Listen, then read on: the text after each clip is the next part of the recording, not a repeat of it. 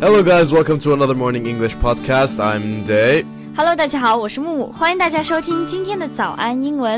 节目开始之前呢，先说一个小福利啊！每周三我们都给大家免费送纸质版的英文原版书、英文原版杂志和早安周边。大家微信搜索“早安英文”，私信回复“抽奖”两个字，就可以参加我们的抽奖福利啦。嗯，这些奖品都是我们的老师为大家精心挑选的，是非常适合学习英语的材料，而且你花钱也很难买到。坚持读完一本原版书、杂志，或者用好我们的周边，你的英语水平一定会再上一个台阶的。快去公众号抽奖吧，祝大家好运！Since it's the year of the pig this year, it is only fitting that we talk about the pig and everything related to it. 没错，今年是猪年，所以我们这期节目呢，所有的内容都和猪有关。猪肉、野猪、大猪、小猪。当然了，今天这期节目所有的重点内容呢，我都跟大家整理出来了。想要获取这个猪年的双语笔记的同学们。朋友们可以在我们的早安英文的公众号的后台回复“加油”两个字，就可以得到这份猪 年笔记了。那回到我们的猪肉上啊，So pigs are really cute and extremely delicious. Yeah, no, that's wrong to say. How do you say? Okay, never mind. But why do we always call it a pig? Why can't we use any other synonyms for the word pig? Well, maybe people just don't know them. Let us share some. 就除了 pig 和猪有关之外呢，今天我们要分享一些啊很多和猪有关的词，比如说接下来我们要讲到的这几种。第一个，The first one is boar. Boar, B O A R，它指的是野猪和公猪。嗯，The second, yeah, the second one is hog. Hog. H O G，它就是表示猪。Now these two are different kinds of pig species. Yeah, there are two different kinds of pig species. Let's move on to the other known synonyms. The, the third one is piggy. 很可爱啊，P I G G Y piggy，它就是小猪。The fourth one is porcine. Porcine, P O R C I N E，它表示像猪一样的。And the last one is porker. P O R K E R porker，、嗯、它指的是食用猪，means it's really fat. yeah, a, a porker is someone who's fat. Now, these three adjectives are used to describe a pig. Piggy, porcine, and porker are used to describe a pig.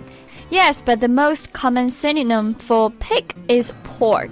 But we only use pork for pig meat. Yeah, if we want to say 猪肉, we mm, say pork. pork. Now that we have synonyms for the word pig, let us share some idioms related to them, but be careful with using them.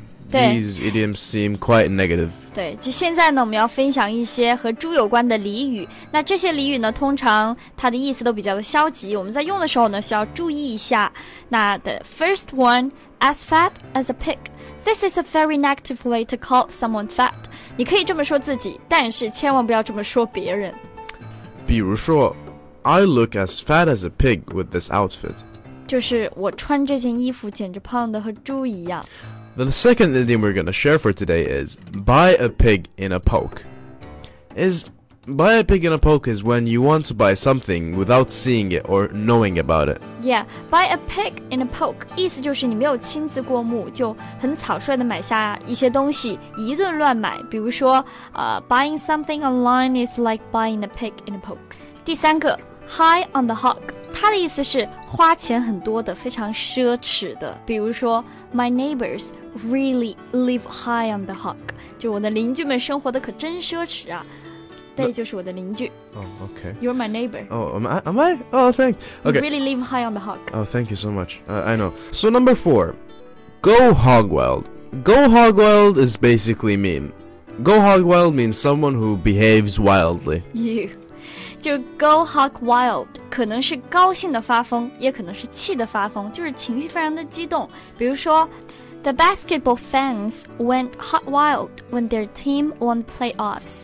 就是当篮球队获得这个赛季冠军的时候呢，他们的粉丝啊开心的要疯掉了。那这个地方的情绪就可以用 went hog wild。Go whole hog. Go whole hog is another idiom. Say. you want to do everything humanly possible to be extravagant, right? Well, you will go whole hog to achieve it. 刚刚 Dave 分享的这个呢，叫做 Go whole hog。如果我们直接 translate directly will be 啊，一整个猪，快走，走开，走开这整个猪。那其实他想表达的意思就是，当你想要实现一些目标的时候，当你打了鸡血之后，你可能就会全力以赴的去实现一一一件事情，或者是一个目标、一个任务。这个时候你就可以说 go whole hog。So how can we make a sentence of this? We went whole hog in our efforts to make this party the best. 对，比如说 Day 的目标就是办好一个 party，办好一个聚会，他就可以说。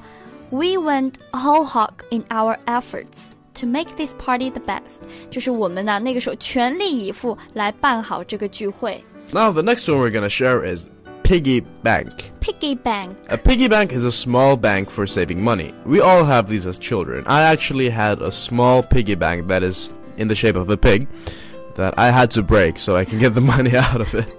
接下来这个呢，就是我们应该从小到大都见的比较多，叫做 piggy bank，就是小猪储蓄罐。直接呢用 piggy bank 就可以表示这种类型的储蓄罐。I still have it. You still have it? But there's no money in it. Oh, damn. 所以我就，所以我们想要说，I have putting money in my piggy bank since I was five years old，就是我从五岁开始呢，就在我的这个 piggy bank，在我的小猪存小猪存钱罐里开始存钱了。The next one is piggy back. Piggy back It's 是 not- 猪的背后吗？猪的后背吗？ Uh, if we translate it directly, it might seem like that. Mm. But piggyback is when you're carried on someone's back, you know, or, or someone's shoulder is called a piggyback, a piggyback ride. Sounds sweet. It does, it does. I mean, you see this with uh, people in relationships, uh, uh, father and daughter, that kind of relationships. 对，这个 piggyback ride 就是骑在肩膀上，那可能是女儿骑在爸爸的肩膀上，或者是女朋友骑在男朋友的肩膀上等等。Let's give you let's give you guys an example for piggyback ride. OK， My girlfriend always wants a piggyback ride. That's 好了好了， that, 别 that's 秀 for 恩 you. 爱了。 That's for you guys. You know. 所以刚刚呢，对造了一个句子是 My girlfriend always wants a piggyback ride，就是我的女朋友总是想要骑在我的肩膀上。So today we've learned a lot of words and idioms about pig. yes. Now you guys know how to say 猪肉. Don't say pig meat. Say pork, 还有公猪、野猪，我们可以叫做 boar、 and hog. hog，、还有小猪呢，就是 piggy。 Hmm. 它可，我觉得 sounds really cute. Yeah, you you- little piggy. Okay, that, that's that's offensive. I'm kidding. I'm kidding. Uh, Okay. We also taught you guys porcine and porker. 然后我们还分享了一些俚语，比如说啊，大家猪年千万不要 as fat as a pig。 And since it's the year of the pig, we wish all of you go whole hog. 对，已经猪年已经到了，大家一定要拼搏，全力以赴，Go whole hog。 那最后再提醒大家一下，今天的所有内容都整理好了文字版的笔记，欢迎大家到微信搜索“早安英文”，私信回复“加油”两个字来领取我们的文字版笔记。All right, guys. Thank you so much for listening. 我是 Dave. 我是木木，最后我们祝福大家 Happy the Year of Pig，Yeah, happy Chinese New Year, Year of Pig, Spring Festival. 拜拜。Bye.